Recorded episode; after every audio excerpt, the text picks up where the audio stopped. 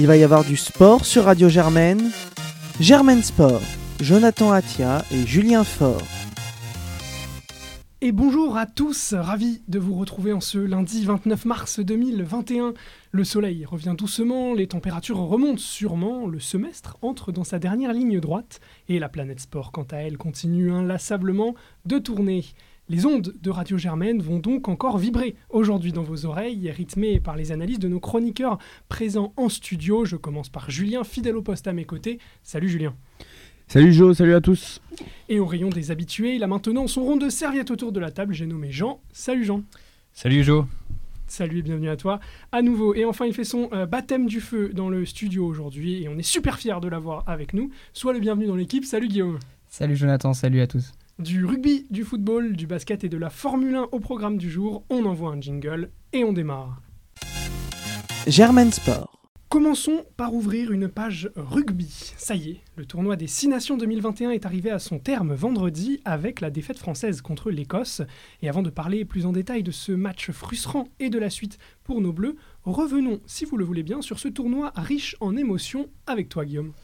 Eh oui, Jonathan. Eh bien, écoute, à l'issue de l'édition 2021 du tournoi, c'est, je crois, un sentiment de déception collective qui se dégage du parcours du 15 de France cette année.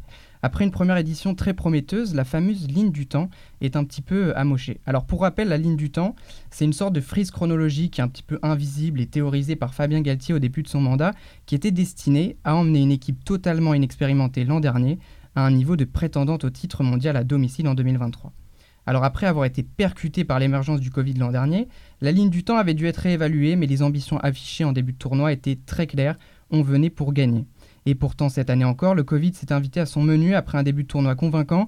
Le 15 de France a été la, risée du rugby européen pendant deux semaines en raison d'un imbroglio invraisemblable, autour notamment d'une histoire de gaufre et d'un débat sémantique autour de la notion de bulle que l'on n'avait pas comprise. Tout ceci aurait été risible si ce n'avait pas écorché, écorché la confiance s'il en était besoin des clubs à l'égard de la fédération. Mais après cet épisode regrettable, l'absolution assez incroyable donnée par le ministre Blanquer à la Fédé de la Porte a permis de tourner la page Toutefois, le contenu produit depuis cet épisode pose néanmoins plusieurs questions. Très bonne imitation de Bernard Laporte au passage. Après deux défaites au cours des trois derniers matchs, l'identité de jeu du 15 de France semble quand même bousculer Guillaume. Et oui, Jonathan, à mes yeux, ce qui pose souci au cours des derniers matchs, c'est que l'identité du jeu du 15 de France n'est plus aussi limpide qu'elle avait pu être après l'édition 2020 et les rencontres d'automne. Elle avait deux fondements principaux, le jeu de dépossession et la rush defense. Alors d'abord, la doctrine Galtier consiste en ce, que l'on appelle dans le petit monde du rugby le jeu de dépossession, c'est-à-dire que vous laissez la conservation du ballon à l'adversaire pour éviter de perdre des forces, tout en valorisant le jeu au pied pour aller occuper son camp et ainsi le mettre sous pression. Lors du tournoi 2020, la France possédait en moyenne le ballon pendant seulement 40% du temps et tapait 36 fois dans le ballon chaque match, soit près d'une fois toutes les deux minutes, et aussi étonnant que ça puisse paraître instinctivement, ce jeu de dépossession semble devenir aujourd'hui l'apanage du rugby international. Les, les Sud-Africains, par exemple, avaient été sacrés champions du monde en 2019 avec une possession moyenne de 44% du temps. Mais si l'an dernier cette stratégie a fonctionné, les Français ont semblé moins à l'aise à instaurer ce plan de jeu cette année, en particulier au cours des trois derniers matchs, où ils ont semblé perdre le contrôle la plupart du temps. Ce, changement de stratégie a été justifié par Galtier, selon lequel, je cite, l'arbitrage a évolué par rapport à l'automne, l'équipe qui possède le ballon étant moins sanctionnée, mais aujourd'hui le plan de jeu axé sur la dépossession fait débat, et notamment dans les colonnes de l'équipe hier, où l'ancien sélectionneur Pierre Berbizier s'interrogeait, je cite, plus tu subis, plus tu fais de fautes, plus tu fatigues. On nous a vendu la dépossession, mais sur cette fin de tournoi, on a surtout senti de la confusion. Alors en parallèle de ces interrogations sur le front de l'attaque, c'est aussi la défense du 15 de France qui pose question. Royal est quasiment infranchissable l'an dernier sous l'impulsion du nouvel entraîneur de la défense, Sean Edwards. La ligne de défense a semblé poreuse dans les moments les plus cruciaux du tournoi. Cela s'est ressenti une nouvelle fois dans les chiffres. 27 points encaissés par match depuis l'épisode du Gloucester contre 18 en moyenne avant.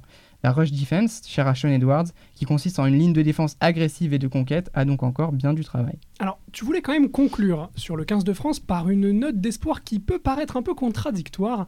Ouf, on n'a pas encore gagné. Et eh oui, Jonathan, malgré quelques doutes existentiels, ce tournoi reste quand même de très bonne facture dans l'ensemble. Cette équipe fait plaisir à voir, elle donne de l'espoir, à des clubs amateurs déprimés, mis sous cloche une nouvelle fois, et elle nous fait vivre des émotions qui font du bien en ces temps de mesures de freinage massif d'une épidémie incontrôlable.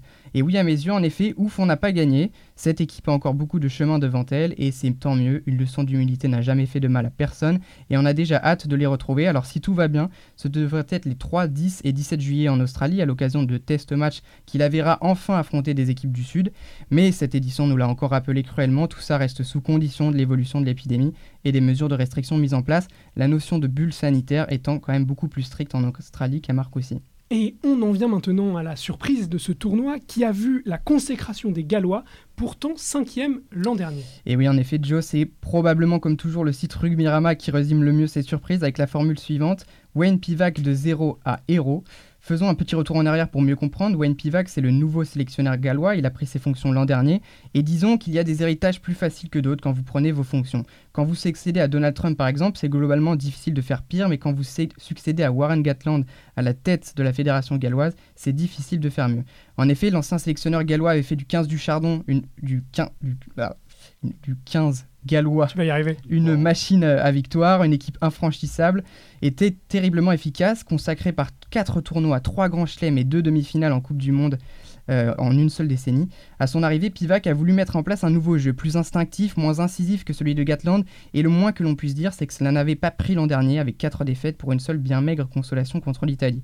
Si bien qu'au pays, au début euh, de, ce tournoi, nombreux étaient les observateurs qui appelaient à sa démission euh, après des victoires franchement peu convaincantes et parfois chanceuses. Et pourtant, pourtant, il s'en est fallu de peu pour que ce dernier emmène son équipe au Grand Chelem, Brise du Lin constituant le seul caillou dans la chaussure de Pivac en fin de rencontre au Stade de France. Le Pays de Galles a ainsi retrouvé des couleurs, notamment grâce à son très jeune ailier Louis Rizamit, auteur de 4 essais en 5 matchs et à seulement 20 ans. Il faudra donc compter sur cette équipe dans les mois et années à venir, si, jamais on en doutait, tout comme sur l'Écosse de Stuart Hogg, brillante durant toute la compétition. Et enfin, tu voulais euh, conclure ce papier sur l'Italie, mais que diable faire de la Squadra Azzurra? En effet, Jonathan, j'aurais pu revenir et me délecter sur le bilan très médiocre du 15 de la Rose de Eddie Jones, avant-dernière de la compétition après un tournoi sans envie et sans rythme, ou encore me pencher un peu plus sur toute l'admiration que j'ai vue au 15 du Chardon. Mais j'ai choisi de revenir plus en détail sur le bilan comptable catastrophique du 15 italien dans cette édition 2021. 239 points encaissés contre seulement 60 inscrits, soit un score moyen de 48 à 12. Cette équipe n'a plus gagné dans le tournoi depuis le 28 février 2015 à l'occasion d'une victoire 22 à 19 contre l'Écosse à Rome. C'était il y a 6 ans. Alors pour mieux comprendre à quel point 6 ans c'est long, j'ai consulté les archives du monde de ce jour-là. Alexis Tsipras était en plein bras de fer avec les créanciers européens pour la Grèce et Marisol Touraine annonçait un plan d'économie de 3 milliards d'euros pour l'hôpital public. Alors aujourd'hui, l'étouffement du peuple grec et de l'hôpital public ne sont plus d'actualité. Euh, en tout cas, ils sont mis entre parenthèses, mais la présence de l'Italie au sein du tournoi destination est-elle encore d'actualité? Bah, Plus que jamais, je crois que la question se pose, étant donné que la différence de points marqués et encaissés par les Italiens n'a jamais été aussi élevée depuis sa première participation en 2000 avec un chiffre négatif de 184 points. Et c'est dans ce contexte qu'une petite musique commence doucement à refaire son chemin, celle d'un principe nouveau de montée-descente entre le dernier du classement du tournoi destination et le premier de ce qu'on appelle le championnat international d'Europe de rugby. Si cette compétition ne vous dit rien, c'est normal, personne n'en parle jamais, pourtant c'est une sorte de six nations bis organisée par la structure Rugby Europe qui euh, opposait cette année par exemple la Géorgie, la Roumanie, l'Espagne, le Portugal et la Russie. Et cette année, comme depuis plusieurs éditions, la Géorgie a écrasé la concurrence tout autant que l'Italie se faisait écraser dans le tournoi. Alors si vous êtes amatrice ou amateur de rugby, vous avez probablement déjà entendu parler de cette idée. Je me suis demandé mais qu'est-ce qui bloque? Alors j'ai fait quelques recherches et dès 2016, le journaliste Stéphane Colino expliquait dans le JDD que les raisons de ce blocage seraient avant tout économiques. En somme, résumait-il, la Géorgie aurait le niveau mais pas les euros. À l'époque, en 2016 donc, John Fihan, directeur général des Six Nations Rugby Limited, la structure organisatrice du tournoi, avait très sèchement fermé la porte à toute ouverture de la compétition à de nouvelles nations. Concrètement, cette structure dont les fédérations nationales sont actionnaires ne verrait pas d'un bon oeil de se séparer de l'Italie au profit d'une nation qui générerait tout simplement moins de profit. De plus, on voit mal, et on peut le comprendre, la fédération italienne soutenir une initiative qui la marginaliserait probablement une saison sur deux du gratin européen du rugby. Et enfin, pour les raisons économiques que je viens d'évoquer, l'entrée relativement discrète mais massive du fonds d'investissement CVC Capital Partners ce mois-ci au rang des actionnaires de la compétition ne devrait pas accélérer euh, de changements majeurs du fonctionnement du tournoi à court terme. Et c'est bien dommage. C'est sur cette note inquiète d'un supporter de rugby, biberonné très jeune à l'école du rugby et à l'école de la vie, dans ce qu'on appelait euh, un petit club amateur de la Creuse, que je conclurai. Les années passant, Le ballon ovale est de plus en plus une histoire de gros sous au risque de s'y perdre. Tout revient évidemment à la Creuse. Merci beaucoup Guillaume pour ce point très complet. Tu restes avec nous pour continuer à parler euh, notamment euh, rugby. J'aimerais me tourner vers, euh, vers toi Julien maintenant pour parler un peu plus en détail de ce, de ce France-Écosse hein, qui a clos le, tournoi. Victoire, je le rappelle, 27-23 de l'Écosse au, Stade de France. Impossible de ne pas rester sur ce sentiment de frustration Julien. oui, de la frustration, c'est clair. surtout que ce match, la France aurait dû le gagner, dans le sens où la France a eu l'occasion de, de terminer le match avec Dulin, c'est bon, c'est un fait de jeu. On va pas revenir dessus 50 euh, ans non plus. C'est une frustration de perdre ce match, peut-être plus encore que, euh, que l'année dernière. Parce que voilà, le tournoi s'est déroulé euh, avec, avec des sautes, justement, avec ce Covid et, et tout ce qui s'est passé. les derniers matchs contre l'Angleterre, en fait, on perd à la fin contre l'Angleterre, contre, le, contre l'Écosse, c'est un peu, la, un peu la même organe avec cette fois-ci, des changements un peu plus, tôt quand même dans, le match, mais on a senti que la France avait du mal à finir ses matchs. Chose qui était moins un problème avant, dans le sens où on marquait beaucoup plus d'essais au début des matchs et, euh, on se mettait à l'abri très vite. Donc là, la France, euh, sais pas, on pourrait dire qu'elle doute un peu quand elle n'arrive pas à marquer. Finalement, elle a un peu plus de mal dans, dans les fins de match. Donc, euh, défaite frustrante. je pense que c'est le moins bon match de l'équipe de France depuis un, un, petit bout de temps, quand même, ce match contre l'Écosse. Euh, on, a, on a eu du mal à développer de jeu. Il pleuvait énormément au Stade de France, mais euh, ça peut pas tout excuser. Euh, les Écossais se sont retrouvés une fois à 14 avec un carton jaune pour Hogg, une fois à 14 pour un rouge pour Russell, qui sont un peu leurs deux meilleurs joueurs. Bon, juste après Serein, après un jaune difficilement compréhensible qui a anéanti tous les espoirs d'aller chercher un bonus offensif. Et donc sur cette dernière cagade qui symbolise bien le match du 15 de France, Ballon perdu, 3 euh, minutes ou 2 minutes de temps de jeu des Écossais. Van der Merwe qui va aplatir pour son doublé. la France qui perd. La France qui reste deuxième finalement. Comme l'année dernière. Deuxième. Comme l'année dernière, exactement. Je sais pas si c'est bien qu'on n'ait pas gagné. Dans le sens où on n'a pas gagné depuis 2010. Et que euh, à la fin, euh, finalement, on nous dit il faut pas gagner, on va avoir la grosse tête, machin, machin. Et si on arrive jusqu'à la Coupe du Monde 23 sans gagner, on aura peut-être la grosse tête, mais on n'aura toujours pas gagné, quoi. Alors, moi, vas-y, je t'en prie. Je suis d'avis quand même qu'il faudrait le gagner ce tournoi assez rapidement. Euh, on avait l'occasion de le gagner sans grand chelem. Enfin, c'est pas une occasion qu'on voulait dès le début, mais de le gagner sans grand chelem, ça te laisse encore des objectifs et des grosses marges de progression pour le gagner grand chelem l'année d'après. Il euh, y a eu pas mal de joueurs qui ont, euh, perdu ou gagné leur place. Dulin qui a gagné sa place sur le terrain, qui a vraiment été bon sur toute la durée du tournoi, même s'il a eu un peu plus de mal sur la fin. Il a, il a un peu galéré contre les Écossais sur les ballons hauts. C'était pas, c'était pas son soir. Euh, Boutier, du coup, qui est complètement sorti euh, du, 15, qui a, fait une feuille de match et qui n'est même pas rentré en jeu du, tournoi. D'autres joueurs qui sont affirmés. En, troisième, euh, en troisième ligne, on a Jelonge qui est franchement à un niveau très très très intéressant. On va avoir le retour de François Kroos qui va peut-être rebattre quelques cartes parce qu'avant de se blesser contre mm. l'Irlande, du coup en novembre dernier, Kroos était titulaire indiscutable avec, avec Aldrit Olivon. Donc ça va être très intéressant. Tu as Fifenois euh, qui, a fait une fin de tournoi euh, sur, les chapeaux de roue, qui pareil lui aussi se rate un peu contre l'Écosse, mais, mais on lui en tiendra pas trop rigueur. Mais voilà, on a eu des, joueurs qui sont bien révélés, on a une mêlée qui peut, qui peut encore se, perfectionner en mêlée fermée justement, peut-être un peu moins pénalisée, mais euh, on a des joueurs qui dans le jeu courant sont excellents, Marchand, Baye, ça avance très souvent dans le match, ça porte le ballon, c'est propre, Awas aussi Je pense qu'en mêlée, il a le potentiel pour, euh, pour ouvrir quelques types euh, face à lui et gratter pas mal de pénalités. Donc ça va être sympa de voir ça. Hâte, hâte des matchs contre, contre l'Australie. L'Australie qui, aura 14 nouveaux joueurs dans son squad pour cette tournée cet été. Donc euh, ça va, ça va peut-être envoyer pas mal de jeux.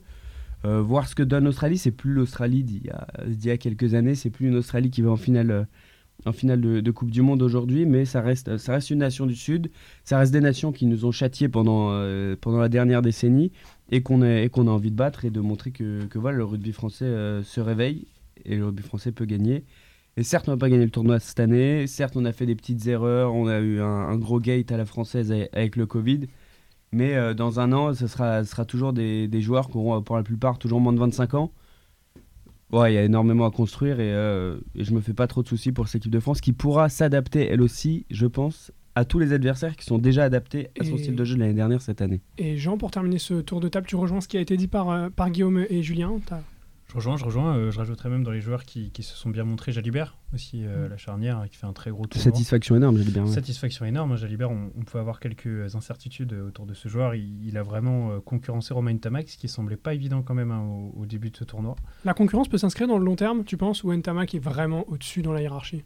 Sincèrement, vu le tournoi des deux, après Ntamak, bien sûr, euh, a, comment dire, a, dû reprendre le rythme, etc., ce qui est plus complexe. Mais euh, effectivement, ça, ça présage du bon pour l'avenir. euh, et la concurrence, je pense que c'est bien. C'est ces deux joueurs qui, qui vont se, qui vont se pousser vers le haut. Donc euh, je pense que c'est très intéressant d'avoir déjà l'opportunité de pouvoir avoir deux numéros 10 euh, Ce qui n'est pas le cas de Dupont, qui n'a pas de vis-à-vis aussi. Dupont, c'est vrai que compétitif. c'est ça. Serein, Serein reste bon, je pense quand même dans les rentrées pour ramener un peu de lucidité peut-être sur sur ce qui manque, ce qui a manqué aux Français hein, parfois, notamment contre l'Angleterre hein, où Dupont, je pense, doit sortir avant. euh, avant et, et pas faire cet en avant qui nous, qui nous coûte le match, hein, euh, même s'il y a d'autres faits de jeu. Mais sinon, je rejoins tout à fait ce qui a été dit. Extrêmement intéressant ta, ta chronique, euh, Guillaume. Et, et, euh, Julien, je suis totalement d'accord avec ton analyse aussi sur le 15 de France. Il y a vraiment du bon. Et je suis d'accord avec. euh, je vais pas être d'accord avec toi, Guillaume. Effectivement, ça aurait été bien de le gagner quand même euh, cette année, ce tournoi. L'an prochain, ce sera parfait. Avec Et du monde dans les stades. Exactement. Et pour euh, compléter cette, euh, cette analyse et ce point, Germain Sport, jamais avare d'analyse pointue, a voulu connaître le sentiment d'un ancien sélectionneur de l'équipe de France, Marc Lièvremont, à propos de la performance des Bleus.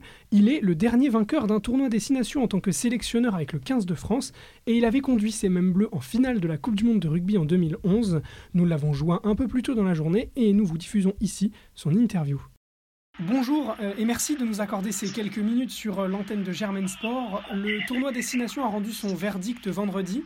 Le temps du bilan est venu. Quel sentiment prévaut chez vous au moment de se pencher sur le parcours de Bleus on va dire un, sentiment un petit peu partagé puisqu'on on est resté sur euh, sur évidemment cette, cette fin de match un petit peu bah, décevante du, du match contre l'Écosse et puis de manière plus générale par une deuxième partie du tournoi où on a senti que que l'équipe de France malgré euh, tout son courage malgré tout euh, tout son potentiel et, toutes les belles choses hein, qu'elle a qu'elle a continué à montrer euh, en ce deuxième exercice de, de l'ère Galtier Ibanez euh, bah, manquait un petit peu de un petit peu de ressources. Ça a commencé un petit peu sur la, fin du match contre le contre l'Angleterre. Donc c'est vrai que avec le- cette histoire de de crise euh, sanitaire et le match reporté euh, ça a contraint les euh, nos bleus à être à mon avis, en tout cas, dans une mauvaise dynamique en termes de rythme, à savoir l'obligation de- d'enchaîner trois matchs conséquents en Angleterre, le Pays de Galles et l'Écosse à domicile. Et on a senti nos Bleus bah, dominer quand même pendant longtemps contre le Pays de Galles et, malgré tout avoir les ressources en termes d'état d'esprit et, d'y croire jusqu'au bout d'aller d'aller gagner euh, d'aller gagner ce match. Et puis cette voilà cette euh, cette, cette, cette déception où voilà certainement qu'il y a un petit peu de il y a eu, il y a eu de la précipitation euh, contre l'Écosse à savoir pour les Écossais, les choses étaient très simples, à savoir, euh, ils misaient, ils s'investissaient sur la victoire et, et l'équipe de France, en, avec cette gageure de, de devoir marquer euh, le bonus offensif, euh, 20 points euh, de plus que, l'Écosse, c'était un peu compliqué. Au- Au-delà de ça, ce qui est intéressant, c'est quand même par rapport à la jeunesse euh, de ce groupe et à, son potentiel et à l'échéance bien sûr de 2023 à laquelle euh, tout le monde tout le monde pense euh, c'est quand même sa, progression parce que euh, on peut considérer que certes c'est ça reste une deuxième place, mais la deuxième place consécutive, et ça faisait longtemps, et que c'était une année euh, particulièrement compliquée, liée certes à la crise sanitaire, mais aussi au, au déplacement euh, euh, en Angleterre et, en Irlande.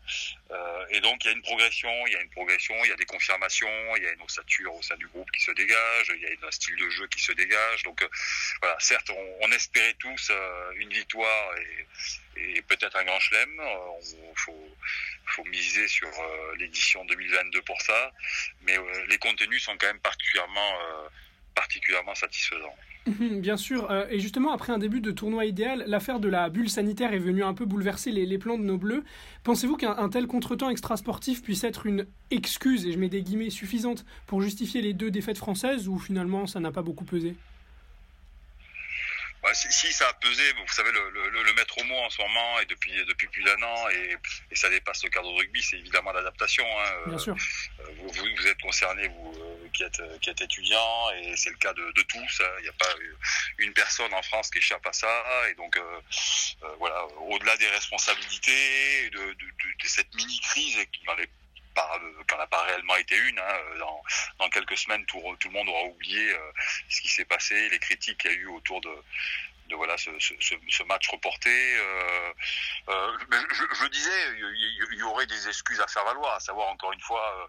Euh, une, une, rupture en termes de rythme puisque les joueurs n'ont pas joué pendant plusieurs semaines et ont dû enchaîner quand même euh, un, un, match à, à, Londres, un match contre le Pays de Galles, un match contre l'Écosse, les deux derniers matchs avec seulement six jours de récupération. Mmh. À, à, à, la décharge du 15 de France, euh, le, autant personnellement et comme beaucoup d'observateurs, on avait été assez déçus du niveau général du rugby euh, pour la tournée d'automne et, et déçus par la première journée où on a vu même malgré la victoire de, de l'Écosse en Angleterre un rugby quand même pas très satisfaisant et, le niveau général euh, a largement augmenté.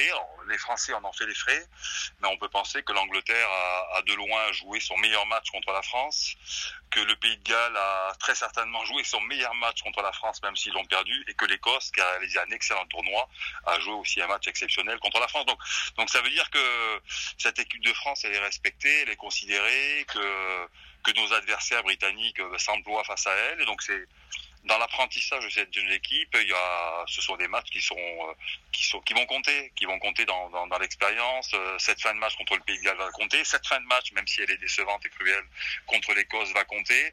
Voilà, cette équipe grandit et, et apprend. Et donc, euh, évidemment qu'on reste tous de trophées. Hein, ça fait, ça fait 11 ans et on aimerait, -hmm. on aimerait que la, la, France gagne ce tournoi. Mais il y a aussi, au-delà de ça, euh, l'obligation de digérer cette, cette, déception, cette deuxième place qui est, et, à côté de ça, de, juger sur les contenus qui sont, euh, qui sont intéressants en termes de progression et, de se dire que ça sent quand même bon pour 2023. Bien sûr. Vous, vous parlez justement d'expérience et, d'apprentissage. Euh, vous avez été quatre ans durant le coach hein, de cette équipe de France euh, et, et, le dernier à avoir ramené d'ailleurs le tournoi des destinations à la maison. À la lumière de cette expérience et avec votre regard avisé, comment jugez-vous de manière un peu plus globale la première année complète de mandat de Fabien Galtier à la tête de cette équipe bah, la, la, première année complète, c'est la deuxième année. Hein. Euh, oui, oui, enfin, oui. Dans les faits, c'est effectivement la, la première année, mais bon, on peut penser qu'ils avaient gagné quand même. Euh, qu'ils avaient pris beaucoup d'avance en, en, étant impliqués, même s'ils n'étaient pas encore sélectionneurs. Euh, Lors de la Coupe du Monde 2019. Staff, était voilà. Donc là, il y a eu quand même une avance considérable. Euh, il y, y, a une dimension politique aussi qui n'est pas euh, qui n'est pas neutre, hein, à savoir le, la bonne entente avec euh, avec Bernard Laporte. Euh, là aujourd'hui une, une, élection au sein de, de, la Ligue nationale de rugby qui va dans le sens aussi de la fédération de Bernard Laporte et, de, et donc euh, de, de l'équipe de France. donc je, je disais les contenus sur le terrain sont là, l'expérience aussi, euh, l'expérience collective, elle est aussi euh, importante euh, au niveau du staff. donc il y a eu évidemment faire des choix au quotidien en tant que sélectionneur, en tant que manager, c'est aussi accepter de, de, se tromper en termes de coaching, en termes de stratégie. on voit que l'équipe de France, malgré ses, ses convictions, malgré la, des compétences au sein de son staff aussi, peut faire des erreurs et donc il faut apprendre de ses erreurs. Voilà, après il est toujours plus facile évidemment de juger du bon ou d'un mauvais coaching ou du bon de mauvaise composition d'équipe une fois une fois le match passé hein, ça c'est euh, ça tout le monde peut être sélectionneur à ce niveau-là. Donc voilà donc ce, ce, qui est intéressant euh, voilà pour, pour le staff comme pour l'équipe pour l'ensemble du groupe j'ai envie de dire c'est encore une fois c'est ces progressions et puis cet état d'esprit d'une manière générale de, de solidarité d'abnégation euh, avec beaucoup de, jeunes leaders, leaders de jeu, leaders dans l'état d'esprit, qui, euh, qui s'affirment, une, une, colonne vertébrale avec des joueurs quand même qui marquent de plus en plus de points, qui sont de, pour un certain nombre euh, assez proches du, du, top niveau mondial. Hein. Je, je, pense notamment à une forme de, de, colonne vertébrale euh, constituée de, Julien Marchand qui, qui, a réalisé un énorme tournoi, de, de Charles Olivon, de Grégory Aldrit. il y a des solutions en seconde ligne alors qu'on pensait à un moment qu'on était un petit peu juste au niveau du poste avec les bonnes performances derrière le duo de, Sud-Africains, euh, Leroux et, et comment s'appelle Hein. Bref, et C, voilà, on a, on a vu de très bons matchs de Romain Taufénois et, et de, et de Rebadge euh, avec euh, Pessanti et, et, le, et le Lyonnais qu'on avait déjà vu en novembre. Donc il y a, il y a une profondeur effective. Voilà, je vais parler de la colonne vertébrale, on pourrait revenir évidemment euh, Grégory Aldrit, hein, qui, Bien sûr. Qui, qui, vraiment réalise de, de, de très bonnes euh, performances euh, malgré son jeune âge. Le capitaine Charles Olivon, euh, la charnière, n'en parlons pas, avec là en plus cerise sur le gâteau, deux très très fort ouvreur à un poste où très souvent la France a été quand même un petit peu, un petit peu en difficulté. Et il y en a encore d'autres avec Louis Carbonel notamment, voire Anthony Bello euh, de Toulonnais blessé. Euh, voilà, les confirmations euh, Ficou en tant que, patron, le talent de Vakatawa, la très bonne surprise depuis quelques mois, c'est le retour de Dulin à un niveau assez exceptionnel. Et puis les ailiers, bon, on les connaît beaucoup de, de fort potentiel, pas toujours pas toujours mis euh, à bon escient, on va dire, euh, à l'image d'un Teddy Thomas. on a vu encore un, un Damien Penaud très performant. Euh, il y a un Gavin Villiers qui a marqué beaucoup de points et qui, sans sa blessure, c'est certainement aurait été titulaire. Donc voilà, il y a, beaucoup d'options, donc euh, beaucoup de, signes encourageants pour l'avenir, la, pour encore une fois. Euh, J'aurais une, une, dernière question par rapport aux équipes alignées sous votre mandat et à l'atmosphère rugby de l'époque. Parvenez-vous à, tisser encore certaines comparaisons avec le rugby d'aujourd'hui ou est-ce que ça a énormément, énormément changé Pardon, quel est votre regard là-dessus? Bah, ça, a, énormément changé, mais ceci dit, c'est une continuité aussi. Hein, donc évidemment, en 11 ans, beaucoup de choses se sont passées. Euh, euh, si on remonte encore plus loin, à l'époque du rugby amateur, moi j'ai connu, j'ai eu la chance d'être la génération qui a, connu le passage au professionnalisme, donc euh, le, rugby, la, la, fin des années 90. Donc il y a continuité. À côté de ça, évidemment, le, le, jeu change, le jeu évolue, mais malgré tout, les, fondamentaux sont toujours les mêmes. Il y a une adaptation au, à l'arbitrage, il y a une adaptation au rythme, il y a une adaptation euh, stratégique, euh, mais euh, il y a une dimension, on va dire, politique qui qui compte de plus en plus certainement et qui influe très directement aussi, qui peut en tout cas influer très directement sur le sur les résultats d'une équipe. Hein. Je, l'ai vécu avec quand même pas mal de dichotomie, on va dire, entre le, le, le, rugby pro, les clubs et la fédération. Aujourd'hui, de ce côté-là, ça me paraît, le contexte me paraît assagi.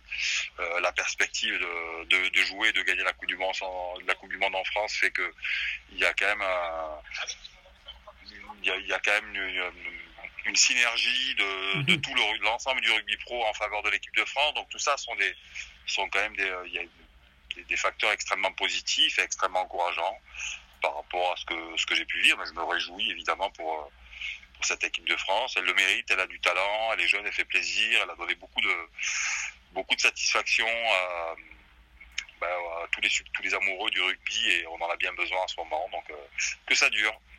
Eh bien, ce sera le, le mot de la fin. Marc vraiment merci beaucoup de nous avoir accordé un petit peu de votre, de votre temps aujourd'hui. Germaine Sport. Et ouvrons désormais une page football puisque nous sommes au cœur de la trêve internationale, celle-ci même qui a vu s'ouvrir les campagnes de qualification pour le Mondial 2022. Les Bleus, nos Bleus pour rappel, ont commencé sur une fausse note cette campagne. Match nul, un partout la semaine dernière, hein, au terme d'un match, euh, comment dire, crispant contre l'Ukraine. Et victoire hier dimanche dans le froid kazakh 2 à 0 des buts d'Ousmane Dembélé et de Mali contre son camp. Cela permet à l'équipe de France de se lancer hein, au sein de ce groupe D de qualification. Petite stat, c'est la septième victoire d'affilée à l'extérieur pour les Bleus, meilleure série en cours depuis 30 ans.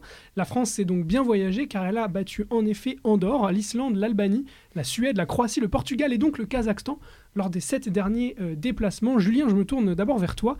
Qu'est-ce qu'on retient de ces deux premiers matchs de l'année 2021 on retient deux choses, deux, deux, analyses bien différentes, je dirais. Donc, on va commencer par le plus frais.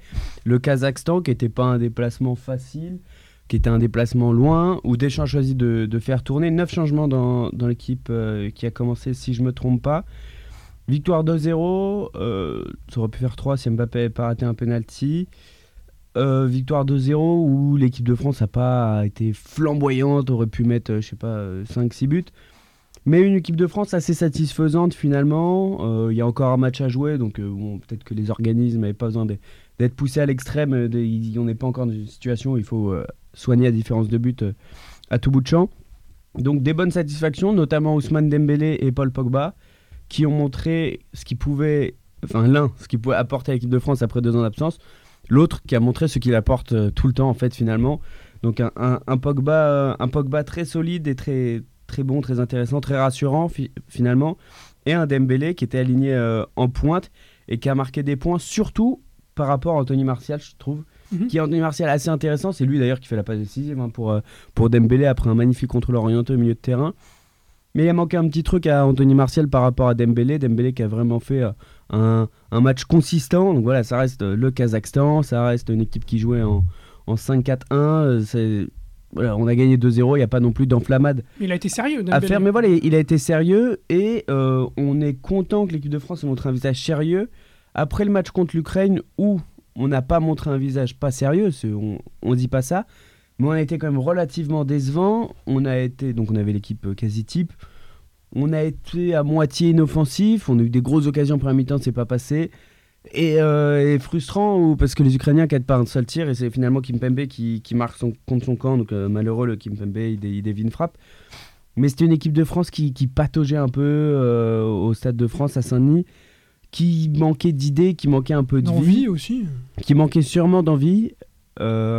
Après, c'est. Euh, bon, je suis un fervent défenseur de, Deschamps, mais on, on va pas s'attendre avec cette équipe de France à ce qu'elle gagne 5-0 tous ses matchs. On sait ce que c'est son style de jeu. On sait aussi que c'est une équipe de tournoi. Donc, euh, l'équipe de France, on va attendre évidemment qu'elle fasse plus. On va voir ce que Deschamps peut modifier un petit peu dans ses systèmes, s'il veut toucher un peu à sa défense, son milieu, son attaque. un peu partout, il va sûrement essayer quelques petites retouches, mais bon, à tous les coups, il a son équipe pour, euh, pour cet été, pour l'Euro. Ça devrait pas trop bouger. Donc il est en train de préparer l'Euro, Deschamps. Il... Ça tombe pas très bien ses qualifs pour la, pour la Coupe du Monde, mais on va devoir faire avec, avec ces matchs-là. Donc il va certainement falloir hausser le niveau de jeu parce qu'on peut pas arriver juste à l'Euro et bien jouer à l'Euro, ça c'est pas possible. Mais c'est une équipe qui, qui ne perd pas en fait l'équipe de France. C'est ce qu'on voit euh, au Mondial, à l'Euro, où c'est des matchs où il faut pas perdre. Et l'équipe de Deschamps est surtout euh, programmée pour ça. Et après, pour gagner, évidemment, Deschamps va gagner des 1-0, des 2-0. Mais euh, je suis pas trop alarmé sur un, partout au premier match de qualification contre l'Ukraine quand on sait le contexte. On est à une semaine des, euh, des quarts de finale de Ligue des Champions. Il y a quand même pas mal de joueurs en équipe de France qui, jouent, qui vont jouer ces quarts. Euh, je, je, veux pas trop m'avancer, mais euh, je sais, je sais même pas pour vous, tout vous avouer contre qui on joue. Bosnie-Herzégovine, ça voilà, on, on va jouer contre Miralem Pjanic et consorts. Est-ce qu'on va pas avoir des joueurs qui vont encore jouer sur le frein, avec le frein à main pour pas se blesser? On a vu Lewandowski qui s'est blessé avec la Pologne. 5 à 10 jours d'absence pour lui. Je suis pas jour, pas sûr que Mbappé veuille euh, manquer le match contre le Bayern, donc on va voir, on va voir comment, comment ça se goupille. Oui, mais à contrario, Julien, il y a certains joueurs qui ont aussi besoin de gagner leur place en vue directement de l'euro. Jouer avec le frein à main à 3 mois, 4 mois de l'euro, est-ce que c'est pas prendre des gros risques de ne pas figurer dans cette liste De toute façon, jouer avec euh, le frein à main, c'est jamais bon. Hein. Même, euh, même s'il n'y a rien à prouver, il faut, Quand on s'appelle Mbappé, on prend moins de risques. Quand on s'appelle Mbappé, on prend moins de risques. Après, quand on s'appelle Anthony Martial, on a peut-être plus intérêt à montrer que qu'on va débloquer une situation compliquée en Bosnie mercredi soir et qu'on va montrer que qu'on peut faire partie des 23. Thomas Lemar, pareil, il va, il va peut-être pouvoir euh, prouver euh, quelques, quelques petits trucs, montrer que 2018 c'est pas si loin, qu'il fait une bonne saison avec, euh, avec l'Atlético. En fait c'est ça, on a c'est après c'est mon impression, je sais pas ce qu'elle vaut, mais on a ces joueurs là, ces cadres, les, les Mbappé, les Griezmann, les Hernandez, Varane, qui, qui vont jouer pour gagner, mais pas tout donner forcément. Et, et les autres, là, les Ndombele, les Martial, les Mar, Dembélé, les Dubois, Zuma, l'anglais, tous ces joueurs qui sont, qui sont remplaçants ou pas sûrs d'être là à, l'Euro c'est à eux de, de, pousser cette équipe de France. On n'affronte pas des cadors là, on affronte l'Ukraine, le Kazakhstan et la Bosnie. Donc ils doivent prouver que dans ce genre de match, ils vont nous faire gagner. Et c'est en fait, c'est une fenêtre internationale pour eux, je dirais. Mhm. Quelque chose à rajouter sur le, le 15 de sur l'équipe de France de football? Non, je pense que, je pense que Julien a, à peu près tout dit. Hein. je rejoins totalement son, analyse et, le, jeu de Deschamps. Hein. C'est vrai qu'on ne s'attend pas à avoir cette équipe de France, de France euh, aussi performante. J'ai trouvé les, analyses euh, de certains journalistes un peu dures peut-être. Euh, L'équipe de France a été sérieuse. gagner un match au Kazakhstan, c'est bien. Gagner 2-0, il faut, faut, le faire. Il faut être sérieux. On l'a fait, donc c'est parfait. Après, on, on, comme disait Julien, je pense qu'il y a la Ligue des Champions à prendre en compte. Hein. Beaucoup de joueurs, beaucoup de joueurs y pensent aussi, forcément. Et euh, j'aimerais peut-être juste dire un, petit mot sur, euh, sur l'équipe de France Espoir, hein, qui Bien est sûr, les Bleus. incroyable. Hein.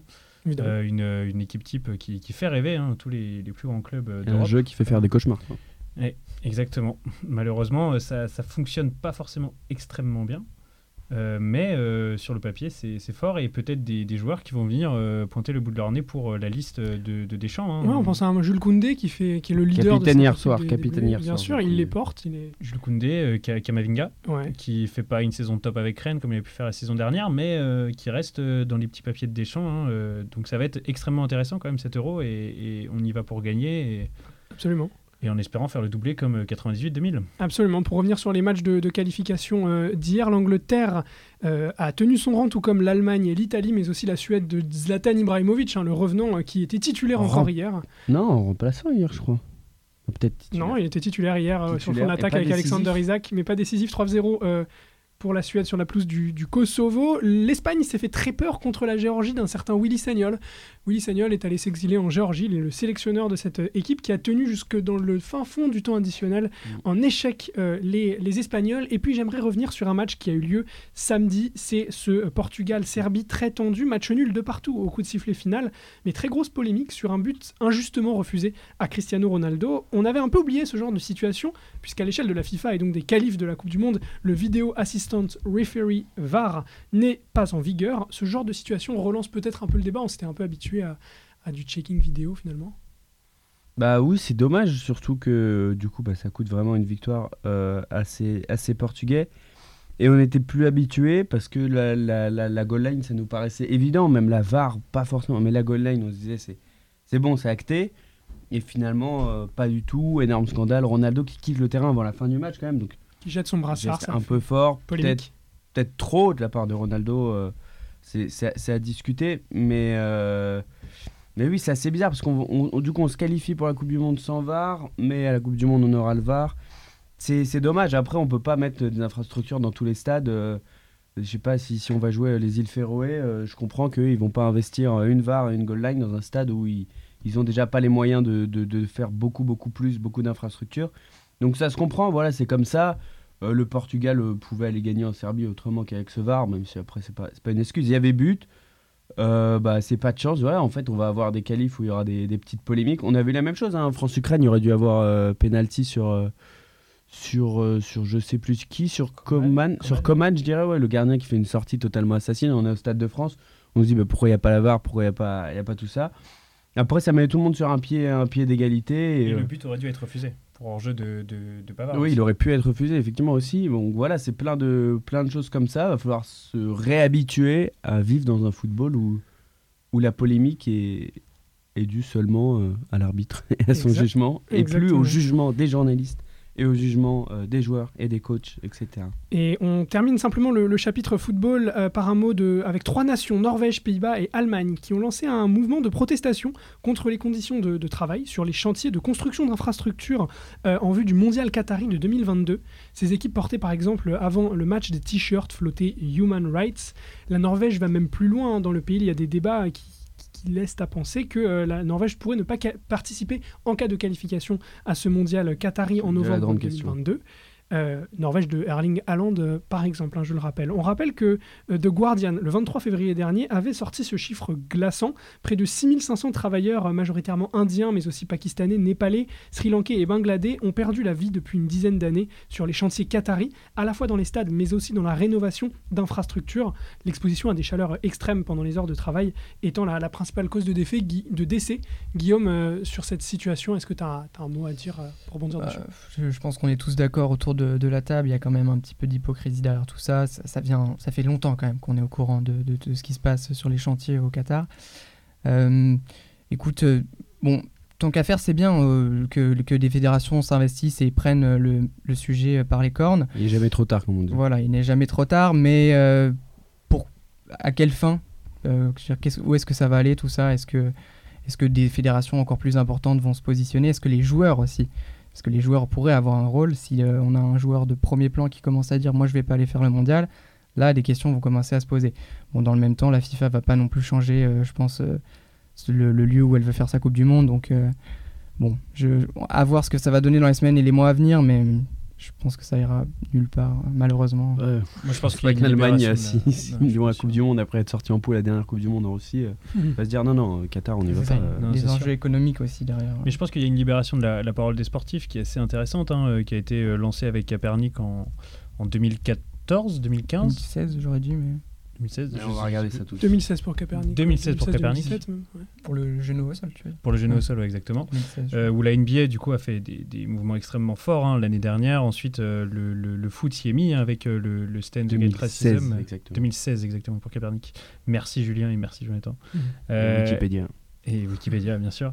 Euh, mais, euh, mais je pense qu'il y a une libération de la parole des sportifs et que c'est extrêmement intéressant de voir que des, des, ce qui, ce qui n'était pas faisable quelques années, les sportifs qui prennent la parole sur des sujets extrêmement politiques hein, le, le font maintenant et ça remet en, en cause. euh, Enfin, ça remet en cause. Ça remet en question la place du sportif dans la société. et Je trouve ça extrêmement intéressant. euh, ça soulève beaucoup de questions. Faut pas oublier que Capernic, on l'a quand même beaucoup, beaucoup, beaucoup critiqué. Il a hein. beaucoup pris et Capernic, au final aujourd'hui, euh, hein. il, il prend et au final, au final aujourd'hui, il, euh, il, euh, il a libéré Mm, tout un mm. mouvement. Et il sera, sera jamais dans l'histoire pour pour avoir déclenché ça. Donc Mm. c'est tout à son honneur. et il faut un, un grand courage et c'est vrai que aller contre une Coupe du Monde au Qatar, euh, il va falloir beaucoup de courage, je pense aussi. Pour les footballeurs, s'ils veulent faire une action organisée. C'était d'ailleurs dans le contexte de la présidentielle américaine en 2016, il avait été conspué par Trump et ses partisans. Absolument. Et aujourd'hui, quand LeBron James, NFL. Et bon, quand LeBron James, par exemple, s'exprime, c'est plus, euh, c'est plus la même dimension. Quoi. Exactement. Mais pour revenir là, à ce petit débat, donc l'Allemagne, tout ça, qui, moi je voulais. Donc effectivement, on sait tous qu'au Qatar, euh, ça se passe pas bien. Euh, on aimerait tous pouvoir faire quelque chose. Est-ce qu'on peut faire quelque chose? Je sais pas. Euh, c'est euh, même des relations diplomatiques. ça touche les droits de l'homme, tout ça. Personne n'arrive à, à l'empêcher. Je suis pas sûr que ce soit les joueurs de foot qui le fassent. Mais je voulais pas dire de bêtises, donc j'ai vérifié. Jusqu'en 2022-2023, le Qatar est en partenariat, enfin Qatar Airways est en partenariat avec le Bayern. Donc Bayern fournit pléthore de joueurs de la, de la Mannschaft. Et ça m'énerve un peu cette euh, bonne conscience allemande qui critique en permanence euh, notamment le PSG ou Manchester City et leur argent qui vient des Émirats. Euh, alors que juste à côté, ils ont leur salaire qui est payé bah, en partie grâce à ces contrats de sponsoring de Qatar Airways. Donc, messieurs, si vous voulez porter des t-shirts, portez-les aussi avec le Bayern. Refusez de jouer à la Coupe du Monde et refusez de jouer avec des champions, refusez de jouer de la, la Bundesliga.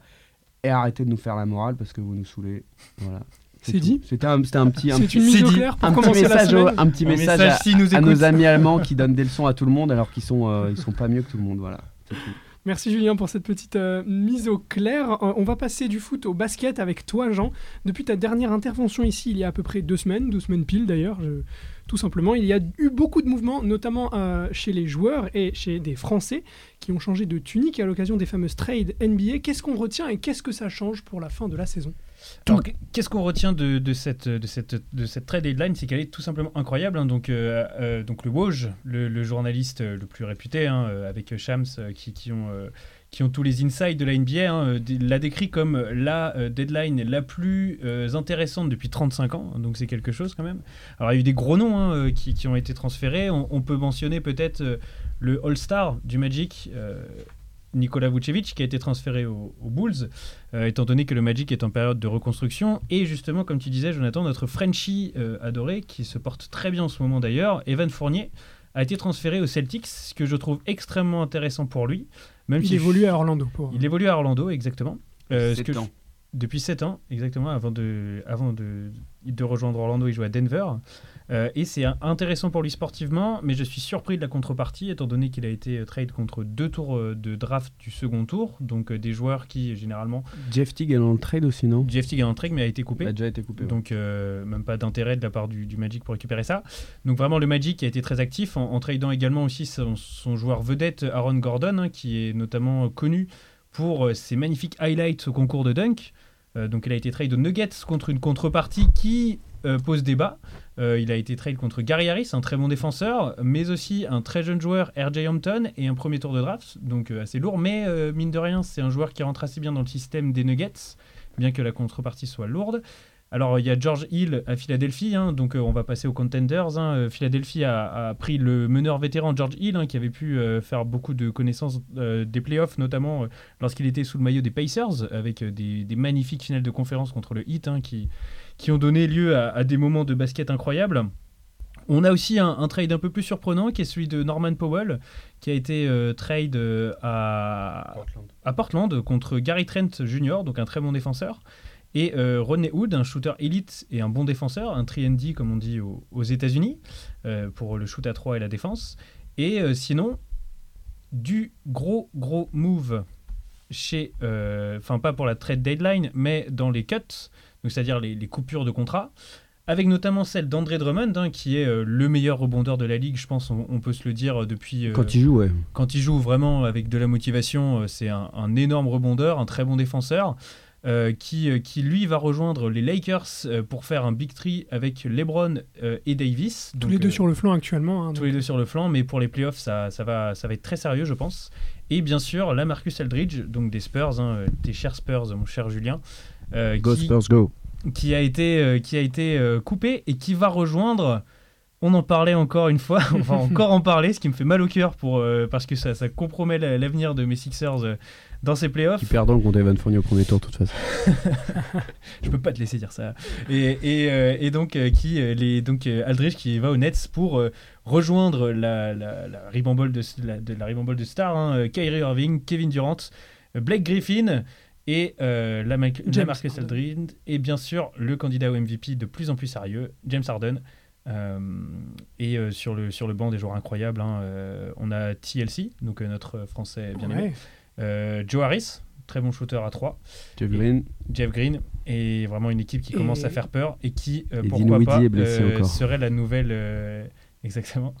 Et on aurait, euh, pourquoi pas, une nouvelle dynastie, hein, un peu comme celle des Bulls. Ça commence à y ressembler. Après, On pour, terminer sur, euh, sur cette page basket, la Marcus Aldridge, c'est un nouveau nom clinquant, mais il, va, il a 35 ans, donc il est plutôt en fin de carrière. Un peu à l'image de Blake Griffin, il vient là pour avoir sa bague, plus que pour... euh, Qu'est-ce que qu'est-ce que t'en penses? Est-ce que c'est il faut s'enflammer? Est-ce qu'il faut relativiser? Alors, est-ce que s'enflammer, c'est toujours dur à dire? Parce qu'il y a beaucoup de, de cuts euh, qui parfois se, se transforment pas nécessairement en contrat de grosse réussite. Après, je pense que sincèrement, euh, la Marcus Aldridge est un joueur de basket incroyable qui euh, va apporter dans le domaine dans lequel les, Nets en avaient besoin, c'est le secteur intérieur. Euh, la Marcus Aldridge, c'est pas nécessairement un attaquant élite, c'est pas nécessairement un défenseur élite, mais il fait tout bien. Et je pense qu'il va être capable de comprendre que c'est à lui de faire le sale boulot euh, dans cette équipe des, Brooklyn Nets et ça commence à faire extrêmement peur parce que ce sont des joueurs très intelligents aussi. Blake Griffin, énorme QI basket. Euh, la Marcus Aldridge, n'en parlons même pas. Euh, c'est tout simplement stratosphérique qui est capable de faire avec un ballon de basket et voir comment ses coéquipiers bougent autour de lui. Ce, qui, a, marché avec Lillard pendant très longtemps aux Blazers, eh ben, il va pouvoir exactement faire la même chose avec Irving, mais aussi avec Harden. Donc ça commence à devenir extrêmement intéressant.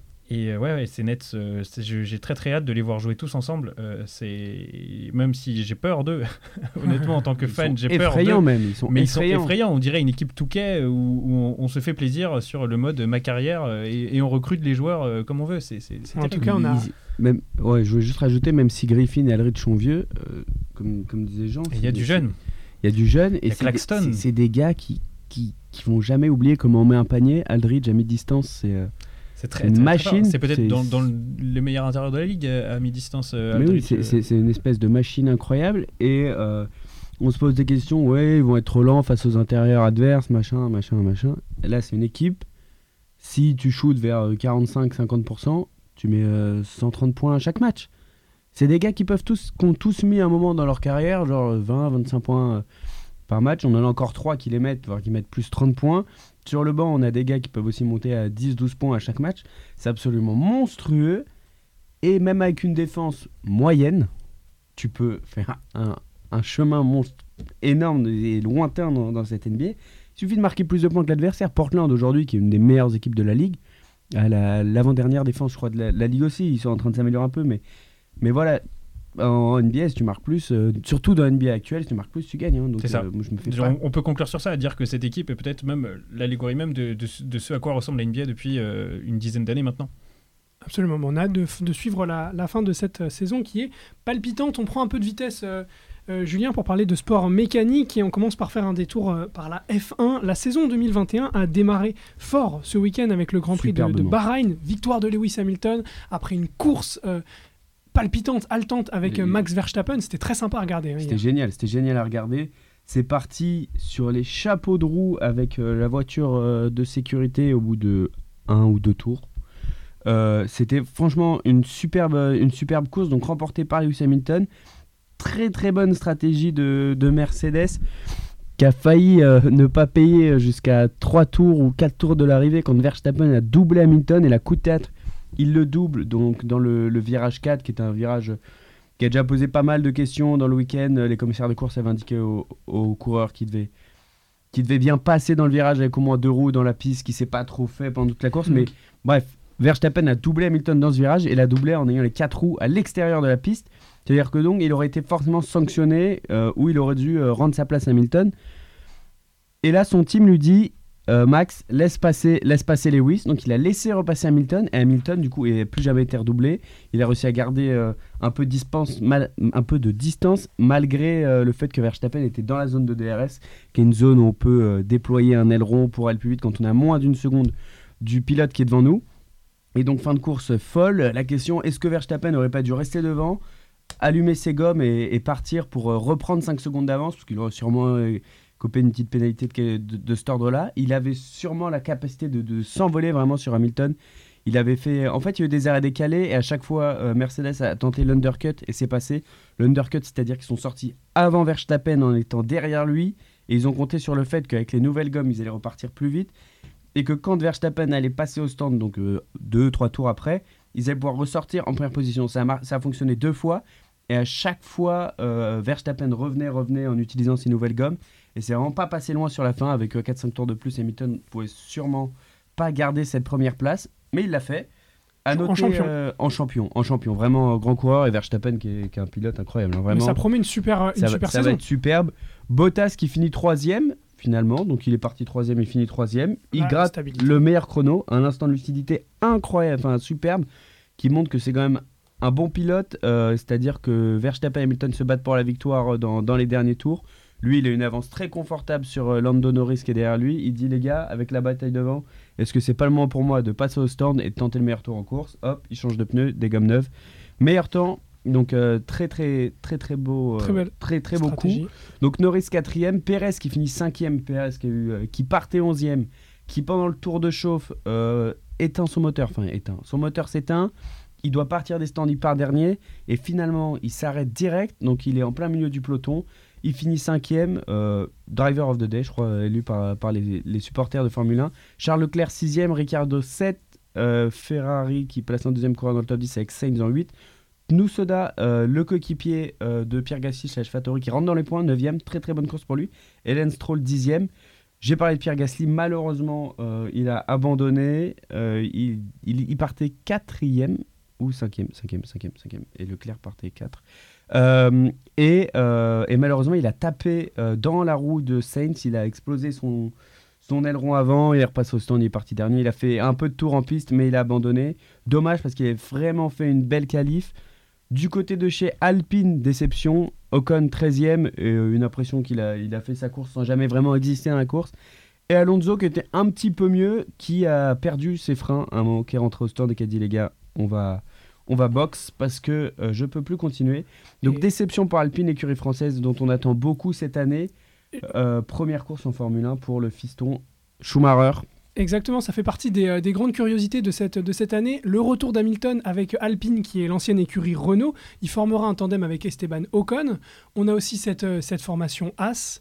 As qui va lancer deux coureurs, deux pilotes dans le grand bain. Tu l'as dit, Mick Schumacher, le fils de Michael Schumacher, et un autre pilote de la génération 99, ce qui permet de me rappeler les gars qu'on pourrait actuellement être dans les stands, hein, si vous, Mais rien ne nous empêche de le faire encore. on je peut y aller sûr. hein, la semaine prochaine.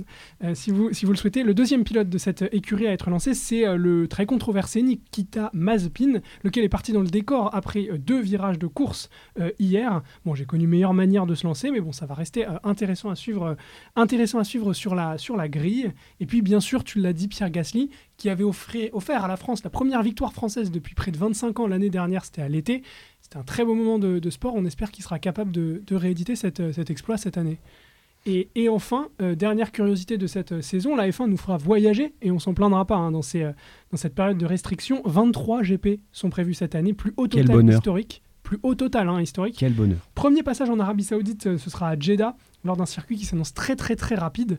Euh, et puis retour également aux Pays-Bas, après 35 ans d'absence chez Max Verstappen, hein, dans les terres de Max ça, Verstappen. ça va être une folie. J'espère qu'il y aura du public pour ce week-end de, de Formule 1 hein, parce que les, les Bataves ils sont très très très chauds Exactement. sur leur petit marque euh, Verstappen donc ça, ça peut être superbe. Tu voulais finir par une autre touche mécanique, Julien, avant de clôturer cette émission Ouais, je voulais parler de la MotoGP. C'était aussi le premier Grand Prix euh, de la saison hier. Et euh, victoire euh, espagnole avec Maverick Vinales qui a parfaitement géré sa course, qui a été qui est passé devant sur la fin du Grand Prix, qui a repris Bagnaia qui partait en pole, donc l'Italien qui réalisait sa première pole, qui finit entre les deux, c'est Johan Zarco avec sa Pramac Racing, une Ducati. Euh, donc Yamaha qui gagne la course alors qu'elle a été longtemps longtemps dominée par les Ducati au départ. Euh, l'envol des Ducati été monstrueux, 4 Ducati dans les 4 premiers dès, dès l'extinction des feux, notamment le petit rookie Martin, si je dis pas n'importe quoi, et Jack Miller, Bagnaia et Zarco. On a cru que Cartararo pourrait accrocher un podium. On a longtemps eu en course Zarco 2, Cartararo 3. Finalement, il finit cinquième. Euh, le, Fabio euh, qui peut légitimement nourrir des espoirs de, de titre euh, cette année. Donc d'ailleurs, son coéquipier, hein, Vinales, qui gagne. Il finit derrière Johan Mir et Banaya qui arrive à garder sa place sur le podium.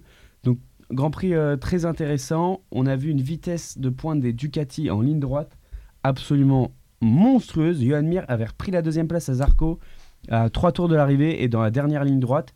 On, a l'impression que, euh, que Mir s'arrête pendant que Zarco et Bagnaia euh, continuent d'accélérer. Ils, le déposent et les deux le dépassent vraiment dans les, 300 derniers mètres. Ils, le passent et, les, deux, euh, les deux font podium. Donc podium pour Ducati 2 et 3. Mais Yamaha qui gagne. Donc Grand Prix très très intéressant. Toujours pas de Marc Marquez. On attend qu'il revienne. On espère que ça va bientôt. Déception pour Valentino Rossi qui finit 12e alors qu'il était parti 4e sur la grille quand même. Euh, c'est dommage pour lui, mais, euh, mais voilà, très très belle course.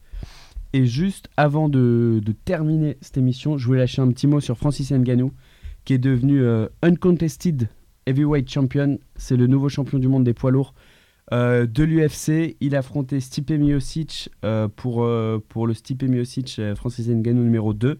Il avait perdu à 3 ans, il était rentré dans une période un peu de doute, il avait perdu quelques combats après, il avait été critiqué par Dana White lui-même, qui est le boss de l'UFC. Et hier soir, euh, il arrivait plein de confiance. Il avait explosé, littéralement explosé tous les derniers gars qu'il avait affrontés. Rosenstruck, le dernier en date, il avait fini ça par des chaos euh, extrêmement rapides et extrêmement violents.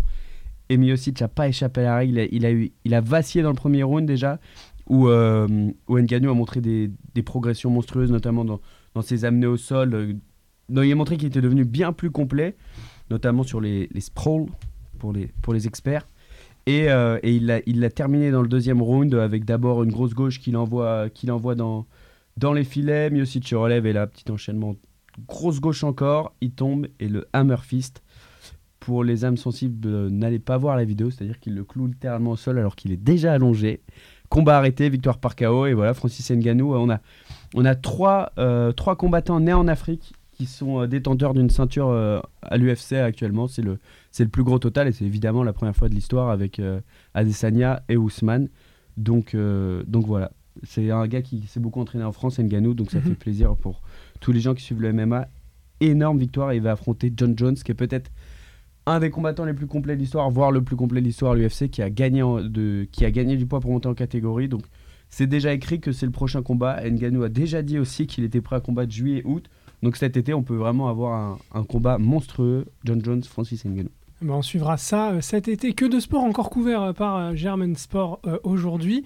Les gars, merci beaucoup d'être venus. Guillaume, j'espère que cette première t'a plu. T'es le bienvenu quand tu veux. Super, merci beaucoup. C'était super de partager ce moment avec vous, les gars. Et puis ben, très bientôt, j'espère. Ah, c'était un, plaisir de. À bientôt, évidemment. Un grand plaisir de t'avoir. Jean, comme d'hab, t'es le bienvenu à nouveau quand tu le, quand tu le souhaites. Surtout que la saison basket s'annonce, comme on l'a dit, palpitante encore. Exactement, merci beaucoup Jo et bien sûr au plaisir de revenir parler basket euh, avec vous. Super et Julien, bah écoute, je te donne rendez-vous euh, peut-être pas la semaine prochaine, c'est le week-end de Pâques, mais dans deux semaines avec grand plaisir. C'est bien ce que tu dis, mais on se voit bientôt les amis. Voilà, avec grand plaisir. Bonne semaine à vous, salut. Germaine Sport.